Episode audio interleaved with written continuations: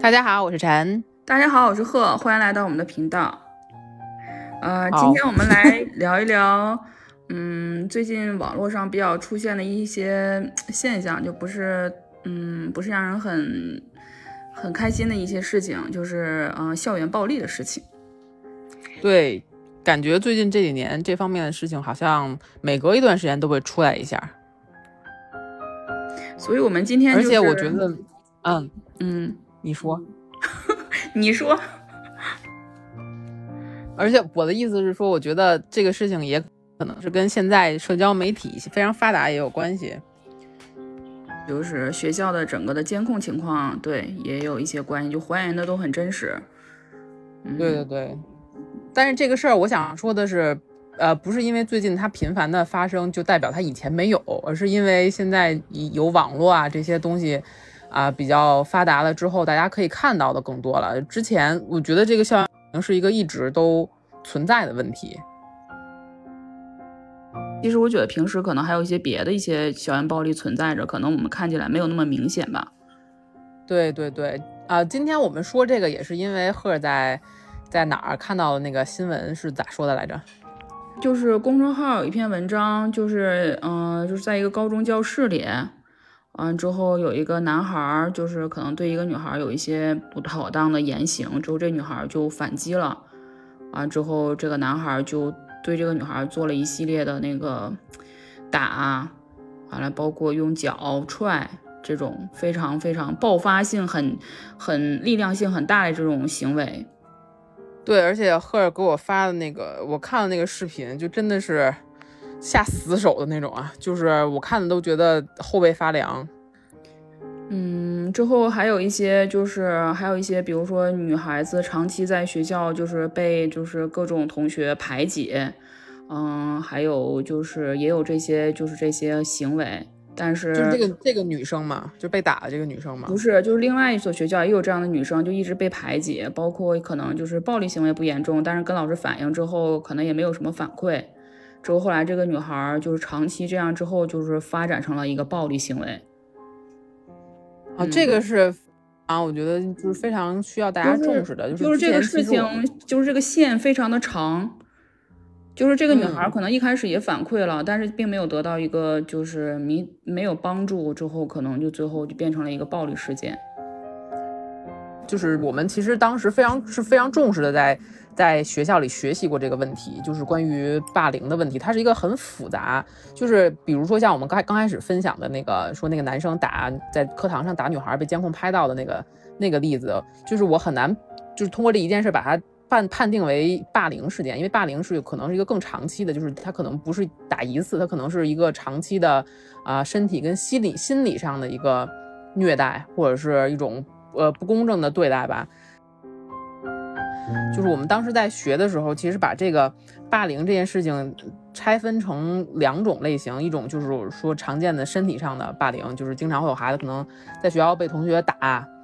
这些可能相对来讲是比较容易识别的，就是因为你们家孩子在学校被欺负了，可能回家跟家长一说，就是哎谁谁骂我了，或者谁谁打我了，这种都是比较容易识别。其实还有一种特别不容易识别的，我不知道大家有没有关注过，就是孤立。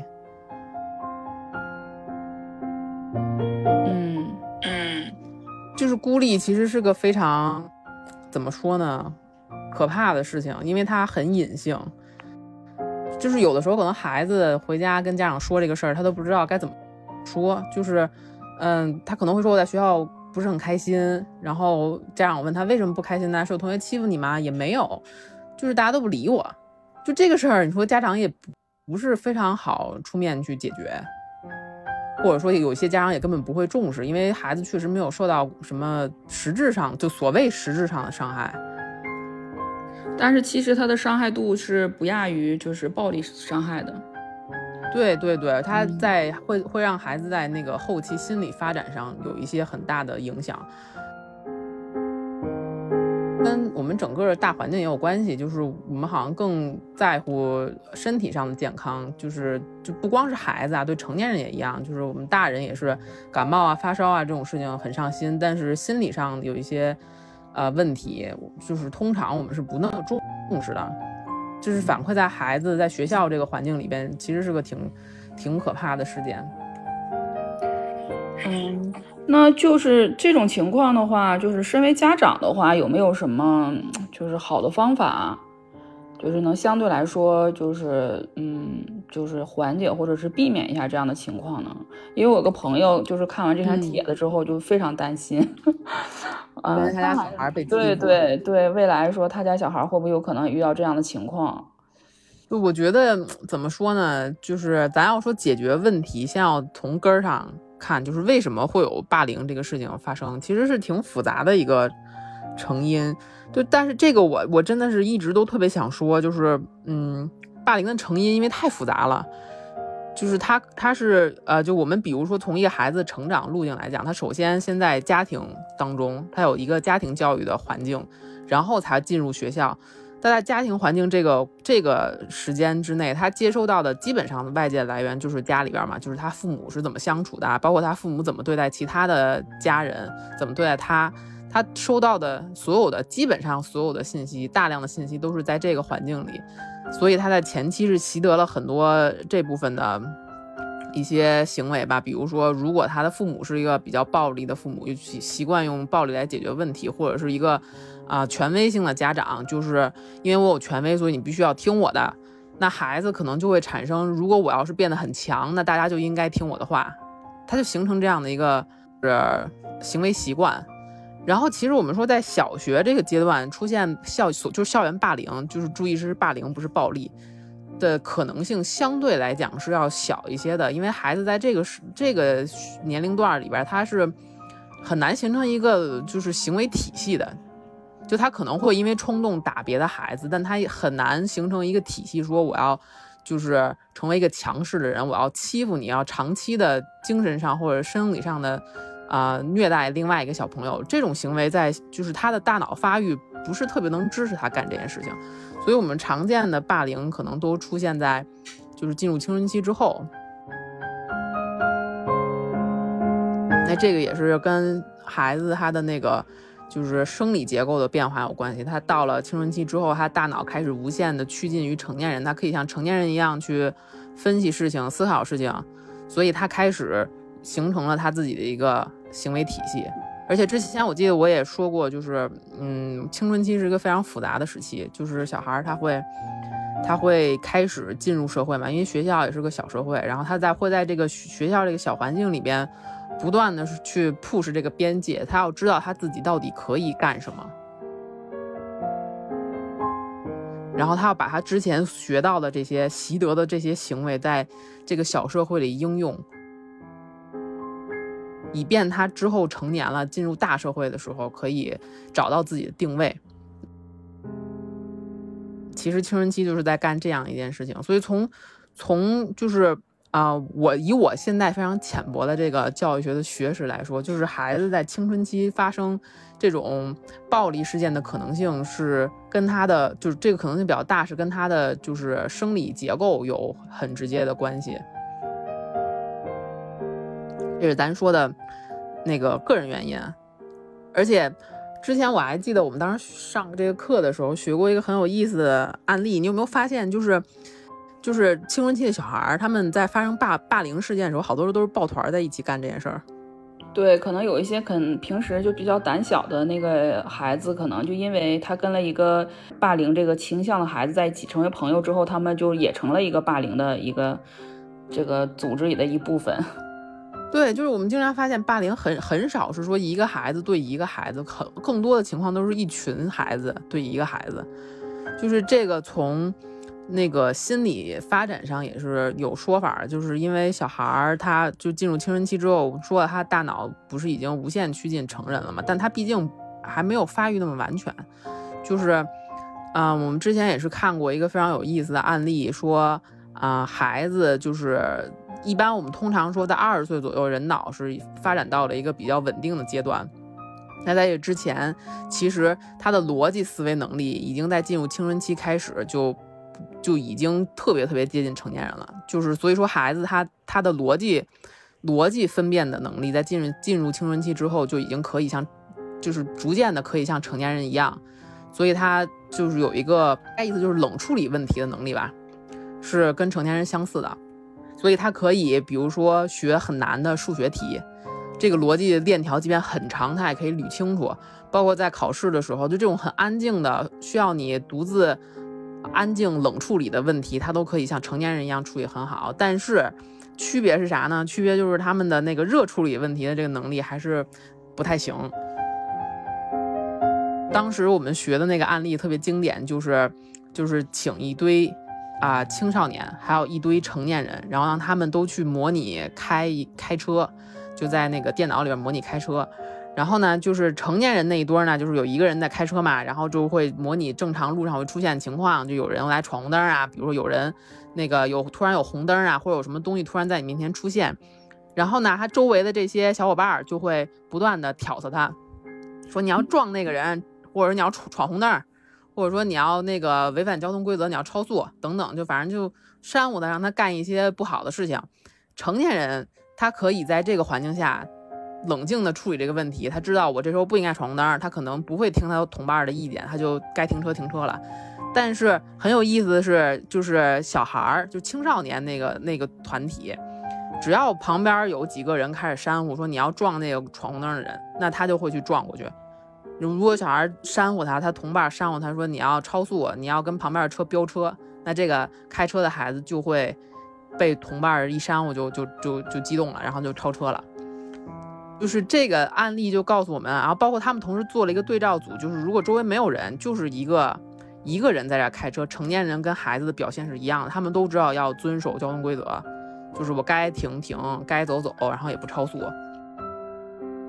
就这个这个实验其实非常经典，就是因为它体现了说孩子他还是在这个出现这种一堆人都在的情况，尤其是都是他的同伴，他非常的在乎。这些人的对他的评价的时候，他就会干一些出格的事儿，所以就会发现好多时候都是一一一堆小孩儿，他们之间互相撺的撺的撺的，然后就产生了一个同伴效应，然后就会去霸凌一个其他的小朋友。就是这种情况，就是如果一旦发生的话，嗯，就是怎么相对来说怎么去帮助他们呢？会有什么实际的方法吗？我觉得就是从个人的角度来讲，就是家长在家里边，就是在前期，比如说他家庭教育那部分的时候，家长就要谨言慎行吧。就是你，你首先做好自己的这个榜样的作用，你不要让孩子先习得了暴力是可以解决问题的这个这个行为方式，也不要说就是当然了，我们没办法说让每一个人都能做到。全全就是完全的好这种状态，但只能说你自己就是要认识到有这个问题，就你的行为会对你的孩子造成影响。而且还有一个就是刚才我说的那个权威型的家长，很容易出现就是有暴力倾向的小孩儿，就是因为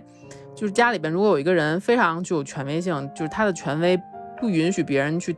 挑战的话，那孩子就会认为，那一旦我树立起这个权威，那我周围的人就应该听我的，他会产生这样的一个心理，即便这个家长可能不是个。有暴力倾向的家长，能不会打孩子，但是因为他的这样的形象存在，那孩子他只能用他认为他可以的方式去树立他的权威嘛，对吧？嗯嗯。所以他就是，如果他发现哦，原来我比如说我身体好，我强壮，我比别人那个有劲儿，我可以通过打别人让别人服我，那他就会在这个过程中通过暴力来树立自己的权威，就是这也是一个，就是从家庭角度吧。当然，这就是一方面，还有就是社会角度也是很，就是我觉得很无奈的一个一个一个事情，不知道能不能说。先说说，先说说，就是嗯，其实我对对家庭就对那个校园暴凌霸凌之后给孩子就是打人的孩子非常非常严肃的惩罚这件事情，我是有一保留一定的观点的。当然，我不是说同情他们，我不是说他们。做的错事不应该受到惩罚，而是我认为这个惩罚是不能，就是不能改，对，不能解决问题。就是因为正像我说的嘛，他们是进入学校之后开始尝试用自己的方法找到自己的社会定位嘛。然后他就是从家庭会习得一部分，从这个社会习得一部分。他在学校这个小社会里边，其实已经开始实践我们正常的大社会的一些行为方式了。所以，如果从一个比较怎么说呢，比较大的背景入手的话，那就是如果我们这个社会是一个可能啊比较倾向于嗯，哎呀，感觉不太能说。对，就是可能，比如说我们是个慕强的社会，对吧？那孩子就会在学校里边，他会习得这样的一种，他会认为强者就是就先天的就应该更优秀，就应该就应该领导别人嘛。嗯，对他就是就是其实是跟那个我刚才说的家庭里边有一个权威家长是一样的。这部分可以简略的说一下吧，就就简略的说一下。所以这个还是跟。就是孩子的成长是受家庭教育，然后学校跟社会的影响的，所以我们很难说就是他打人了，就是他一个人不对，嗯，然后我们再去处理他，给他很严重的惩罚，那解决不了什么问题。就是他他可能他之后即便是吸取了教训，他不打人了，但还会有别的孩子在做这件事情，是因为我们的这个问题的根源没有解决。这么听下来，好像这个根源还是最终还是在他从小的生活环境里。对对，是这样的，因为就是怎么说呢？那天咱们不是也也那个探讨一下这个选择理论嘛？嗯，就是他他接收到的这些东西会如实的反馈在他的行为上的。嗯，他的行为一定不是没有原因、没有目标的，不会有人说我无缘无故的干一件事情，哪怕说我干这件事情是为了。更有意思，那也是有一个原因，就是不会有人无缘无故的做事情了，所以他背后一定有一个他自己的逻辑在里边。我们要做的是把这个逻辑让打，把这个逻辑链打破，这个是很我觉得很难的。这可能就从一个老师或从教育者的角度来讲的话，是需要付出很多，就是用心让他知道，就是。我我们这样做其实是不被社会接纳的，或者我们社会需要的不是这样的一个一个行为。嗯，就是说，如果说这样的一个孩子出现了在班级里了，其实他是需要更多的时间和精力去，呃，开解或者是去引导的。对，包括家里家长也需要配合的，就不是说家长是需要反思的。之后，对，嗯，对，嗯，而且还有一个我想说的也是，就是。就是校园霸凌这个事情很复杂的原因，还有一个就是很多家长可能都忽视到，就是孩子成长过程中，他的生理变化跟心理变化是有紧密的联系的。就是这个也是我想提的另外一个可能对家长的一个建议，就是你要时常关注孩子的生理发展和心理发展到了一个什么阶段，这个很关键。就是之前我们上上学的时候曾经看过一个案例，说的是有一个小孩，一个男生。就是他，因为从小都喜欢打篮球，然后他上了中学之后，突然不长个了。他以前一直在班里面算比较高的，就是呃打篮球属于条件比较好的那种小孩儿。然后他到了初中之后，突然不长了，他就变成了班里最矮的那个孩子。然后他的内心就产生了一些变化，包括因为他身高比较比较比较不太理想，所以周围会有同学就是霸凌他、欺负他。他比同龄孩子都矮很多，然后这个家长家长当然那个家长是比较敏感，家长发现这孩子最近状态不太好，就是回家也不爱说话，然后就是学习成绩也有大幅的下降，然后去学校找老师了解这个情况之后，之后就发现孩子在学校其实一直被其他同学欺负，然后这个时候就是老师就跟他家长说说，就是如果有必要的话，可以带孩子去看一看医生。就是因为他不长个儿这件事情，其实有的时候可能不是心理上的，就不是不是心理原因，他可能是个生理原因。就是如果他真的有有一一些，比如生生长激素什么有些问题的话，就该治得治。所以这个也是我觉得可能另外需要跟家长，嗯，需要家长去注意的地方，就是孩子他的生理跟心理是不能不能分割的。有的时候他受霸凌，可能是因为他的这些原因，嗯。然后还有一个特别有意思的事是啥呢？就是，就是就是我们到青春期之后，不都是开始有第二性征的发育嘛？然后其实通过一个大数据的统计，你会发现，就是孩子在，在那个发育这个过程中，男生跟女生他所承受的那个心理压力是不一样的，因为他身体产生变化，导致他的心理一定会产生变化。这还不包括说本身你到青春期开始就是性激素分泌之后，它就会有一些本身就会带来一些心理上的波动，就仅仅是身体上的变化就已经足够让他产生一些心理变化了。然后这个就包括，比如说女生如果发育的过快的话，比如说女生长得高，或者女生那个发育比较好，这些都可能会成为，这是对她的心理产生负面影响的。就我知道这个事儿很无奈，其实我在看到这个论文的时候，我也觉得很无奈。就是，哎，那咱们那个时候是怎么过来的？你还记得吗？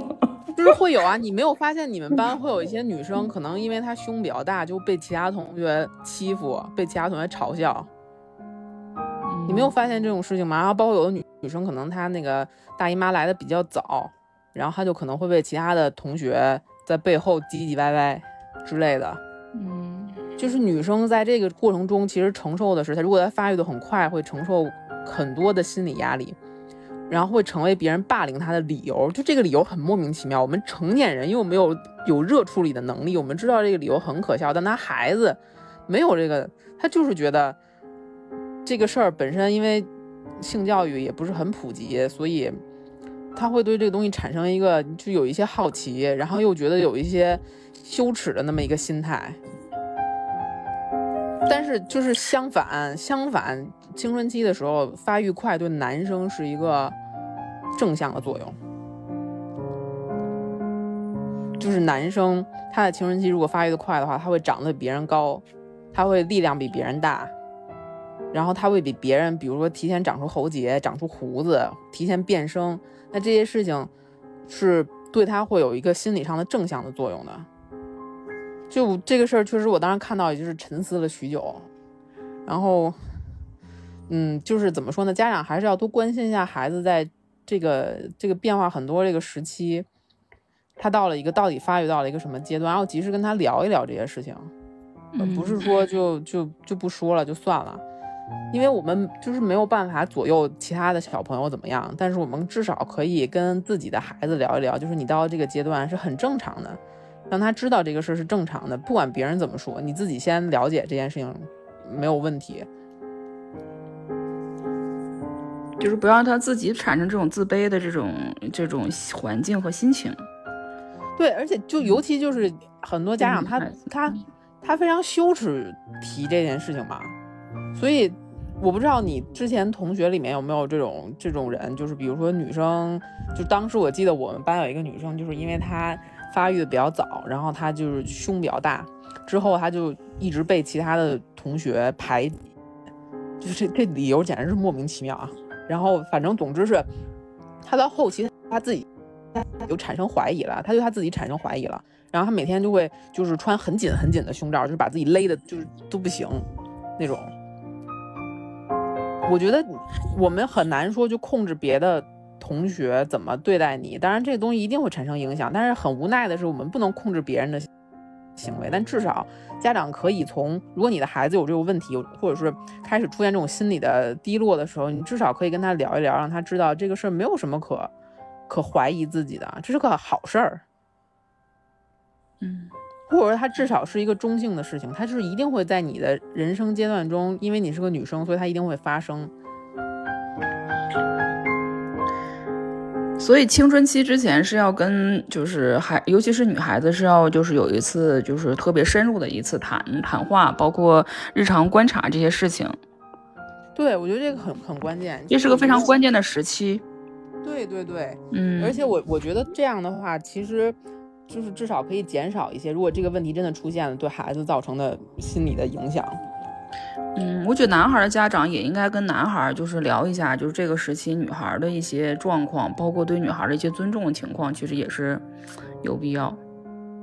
对，但是就是我们很难改变，就是孩子在这个时期，就说白了还是因为我们这个社会相对比较保守嘛。就即便在西方相对开放的社会，就是人对性还是多少有一些，怎么说呢？就是嗯或多或少的一些羞涩啊。而且孩子在进入青春期之后，他又有了变化了，他又开始他又会好奇，所以在这种作用之下，就是你很难说他们会怎么应对这件事情。所以家长最好的就是就是能一直追随这个他的发展过程，至少你要知道他发展到哪个阶段，他在面临什么样的问题。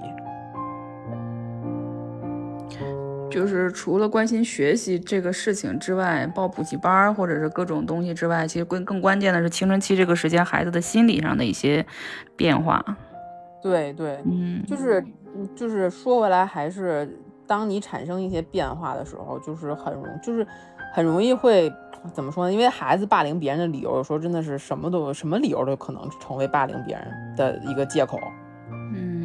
他们会认为这个事儿理所应当啊，就是他跟我们不一样，他我们就就可以排挤他。对我高中时候那个那个班有一个女孩，因为长得特别好看，就遭遭到了一些嗯对其他女孩的排挤，就莫名其妙。其实她也没干什么，也没有做些什么，也没有跟他们发生冲突，就是因为长得好看，就很多男生可能就是比较就是对后背后可能对她有。有一些赞许，所以他就他就被排挤掉了。对，所以这个这个东西就很怎么说呢？你很很难很难去预计会因为什么事情产生霸凌。但是我只能说，通过数据上，我们我当时上学的时候看了大量的这个论文里面，数据上说，就是青春期跟就是第二性征发育产生的霸凌这个事件的概率是比较高的，所以可能家长需要额外关注一下这这个这个方面的。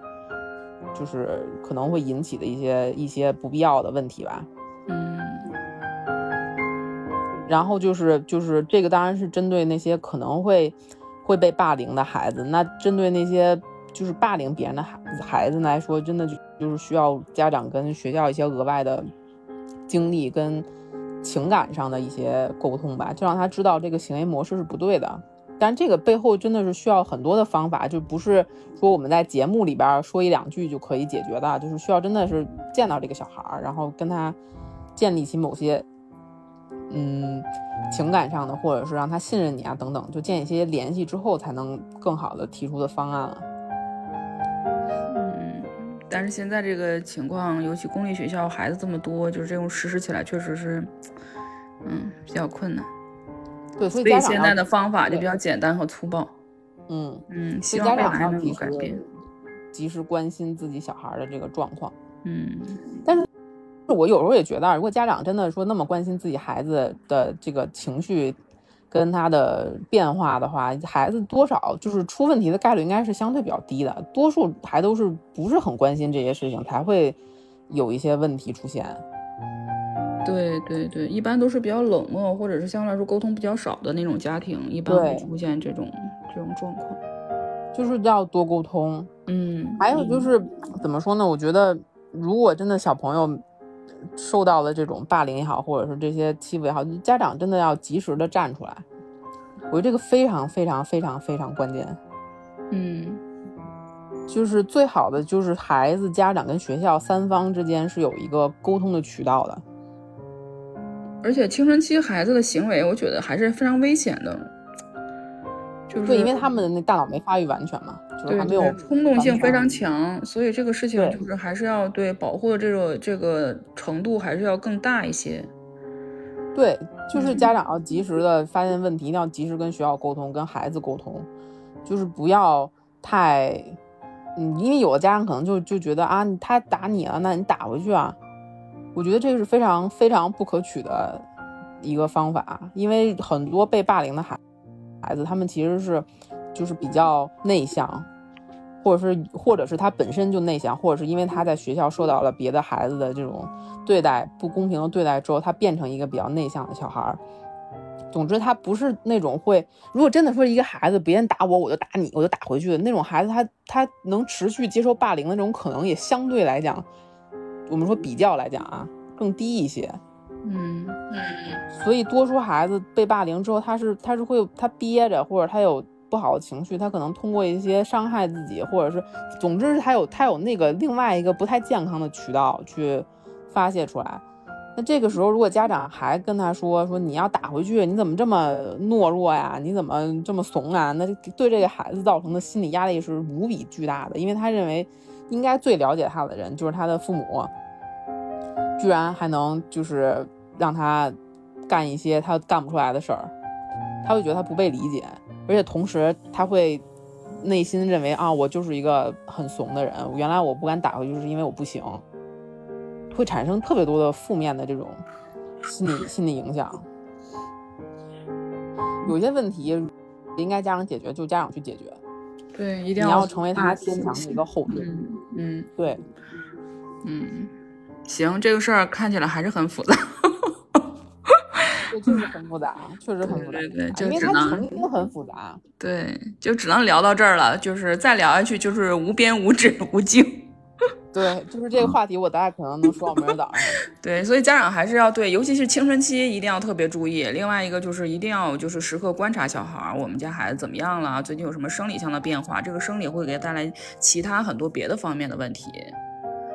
嗯，对，就是要关注自己的孩子，要及时的跟他沟通，要多了解他到底是在哪一个阶段。就是也可以没事，我觉得看一看。就是小孩发展的这种心理类或者是生理类的这种书吧，你大概知道他的发展会会有在哪几个阶段，大概哪个年龄会处于什么样的一个状态，然后这样我觉得可能